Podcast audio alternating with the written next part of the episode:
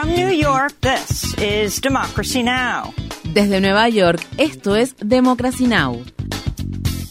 Democracy Now! es un noticiero internacional de radio y televisión que se transmite desde Estados Unidos a través de Internet en democracynow.org. Welcome to Democracy Now!, democracynow.org. Bienvenidos a Democracy Now! en español democracynow.org barra es. El informativo de Guerra y Paz con Amy Goodman.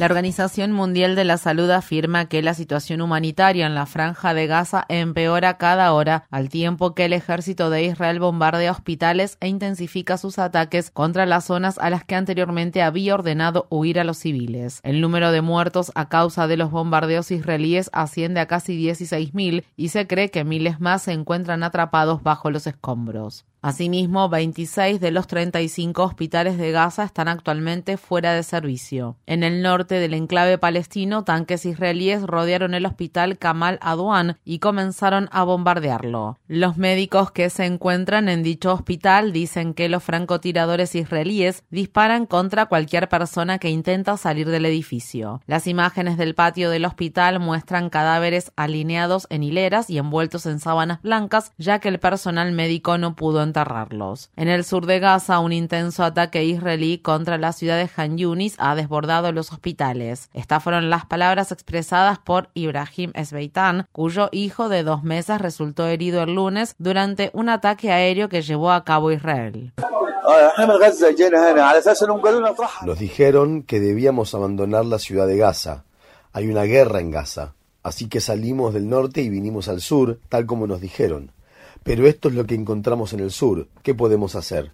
Este es mi hijo. Nació el segundo día de la guerra y aún no hemos podido registrar su nacimiento.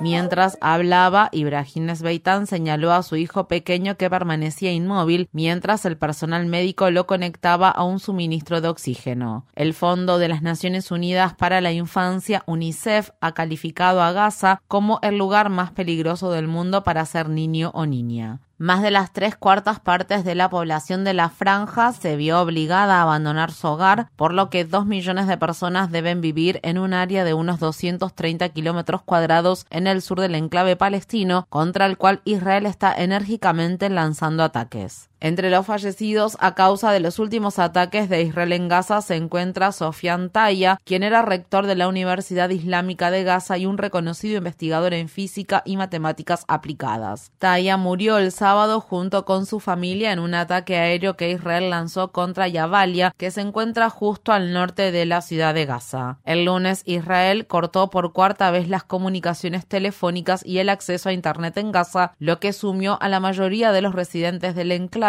en otro apagón total de las comunicaciones. Esto se produce al tiempo que los ataques israelíes se siguen cobrando la vida de periodistas a un ritmo sin precedentes. El viernes, Montaser al-Sawaf, un periodista independiente que trabajaba para la agencia Anadolu de Turquía, murió junto con su hermano y otros familiares en un ataque aéreo que Israel lanzó contra su vivienda. Al parecer, al-Sawaf murió desangrado debido a que no había ambulancias disponibles para salvarle la vida. El Comité para la la Protección de los Periodistas afirma que al menos 56 trabajadores de los medios palestinos han muerto a manos de las Fuerzas Armadas israelíes desde el 7 de octubre. En la ciudad de Washington, D.C., el portavoz del Departamento de Estado de Estados Unidos, Matthew Miller, dijo el lunes que era demasiado pronto para juzgar si Israel ha estado haciendo lo suficiente para proteger a la población civil de la franja de Gaza. La postura de Miller fue desafiada por el veterano periodista palestino Said Arikat. ¿Y no cree usted que Israel está matando intencionalmente a la población civil de Gaza cuando bombardean barrios?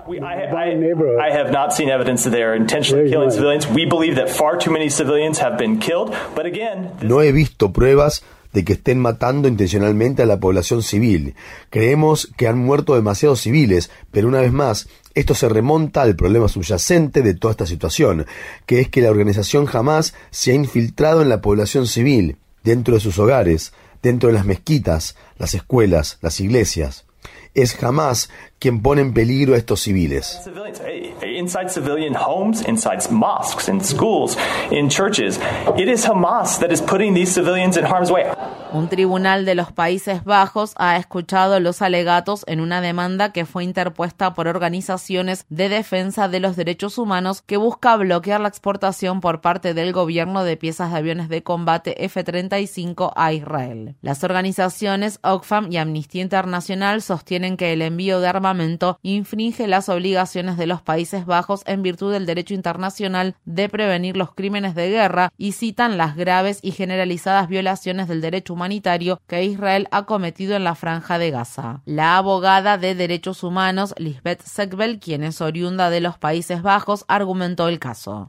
De staat moet zijn levering van F-35 onderdelen aan Israël per direct. El Estado debe detener de inmediato los envíos de piezas de aviones F-35 a Israel.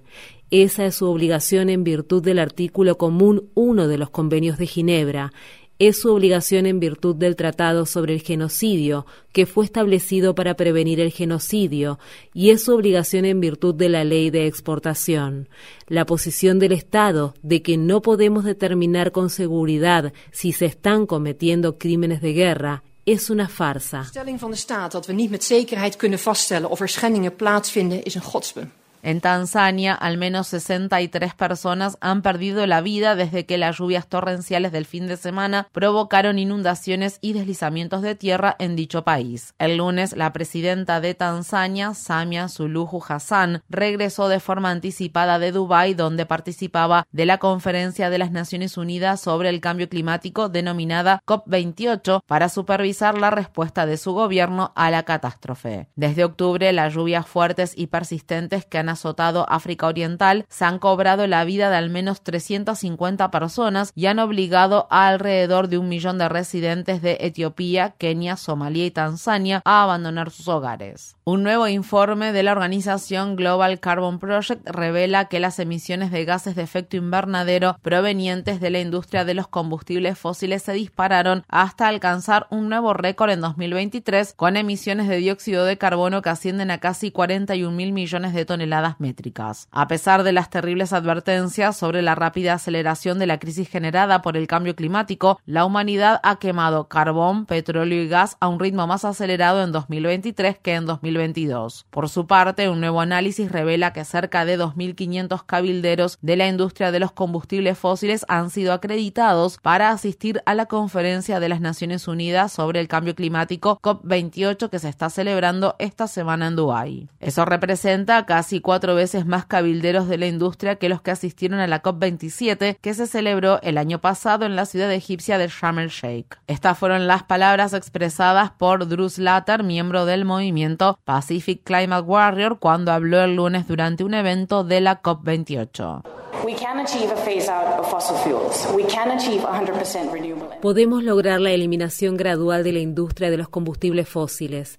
Podemos lograr un 100% de energía renovable. Podemos lograr un paquete financiero justo y eficiente para llevar a cabo la transición energética en el Pacífico. Sin embargo, la obscena cantidad de grandes empresas contaminantes que están participando en estas negociaciones sobre el cambio climático implican una amenaza para dichos objetivos. En Glasgow, los cabilderos de la industria de los combustibles fósiles superaron 12 veces el número de delegados del Pacífico.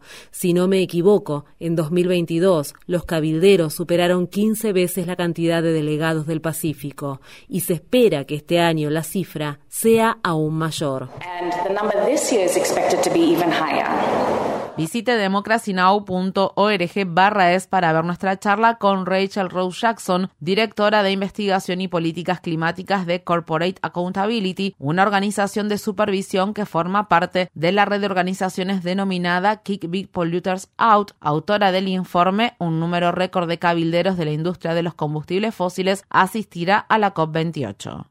En la ciudad estadounidense de Aurora, estado de Colorado, se está llevando a cabo un juicio contra dos paramédicos que enfrentan cargos penales por la muerte en 2021 de Elijah McClain. Las imágenes de video de la policía muestran a Jeremy Cooper y Peter Chichuniek inyectar a McClain el poderoso sedante ketamina después de que la policía lo arrestara y le aplicara una maniobra de estrangulamiento cuando retornaba caminando a su hogar luego de salir de una tienda de comestibles. McClain sufrió un paro cardíaco a los pocos minutos de recibir la inyección y falleció días después del incidente. Un especialista en cuidados intensivos relacionados con enfermedades pulmonares declaró que no había razón para administrarle ketamina a McLean. Los fiscales también acusan a los paramédicos de no haber ayudado a la víctima después de inyectarle el medicamento y dejarlo moribundo en el suelo. Mientras tanto, el oficial de policía de Aurora, Nathan Goodyear, que fue absuelto en octubre de los cargos de homicidio y homicidio involuntario por la muerte de McLean, regresó a trabajar tras una suspensión de dos años y recibió más de 200 mil dólares en concepto de pagos retroactivos. Agentes federales de la ciudad de Miami, estado de Florida, arrestaron a un exfuncionario del Departamento de Estado de Estados Unidos que anteriormente se desempeñó como embajador del país en Bolivia, acusándolo de haber trabajado durante más de cuatro décadas como agente encubierto del gobierno cubano. El lunes, funcionarios del Departamento de Justicia dijeron que Víctor Manuel Rocha buscó y obtuvo puestos dentro del gobierno estadounidense que le proporcionaban acceso a información confidencial a fin de compartirla con Cuba.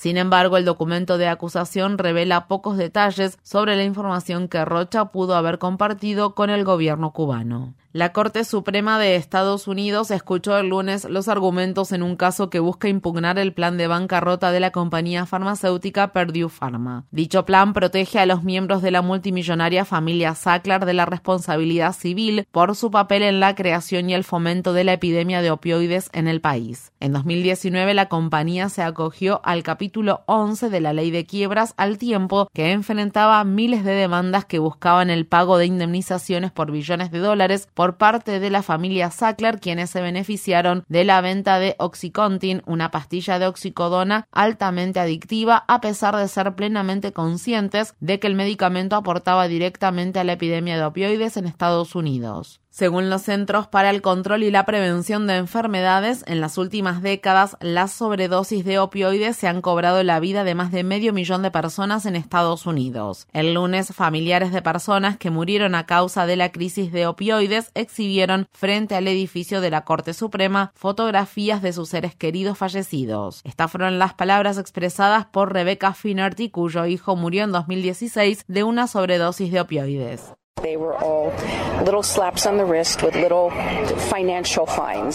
Todas las sanciones fueron menores y las multas económicas muy bajas.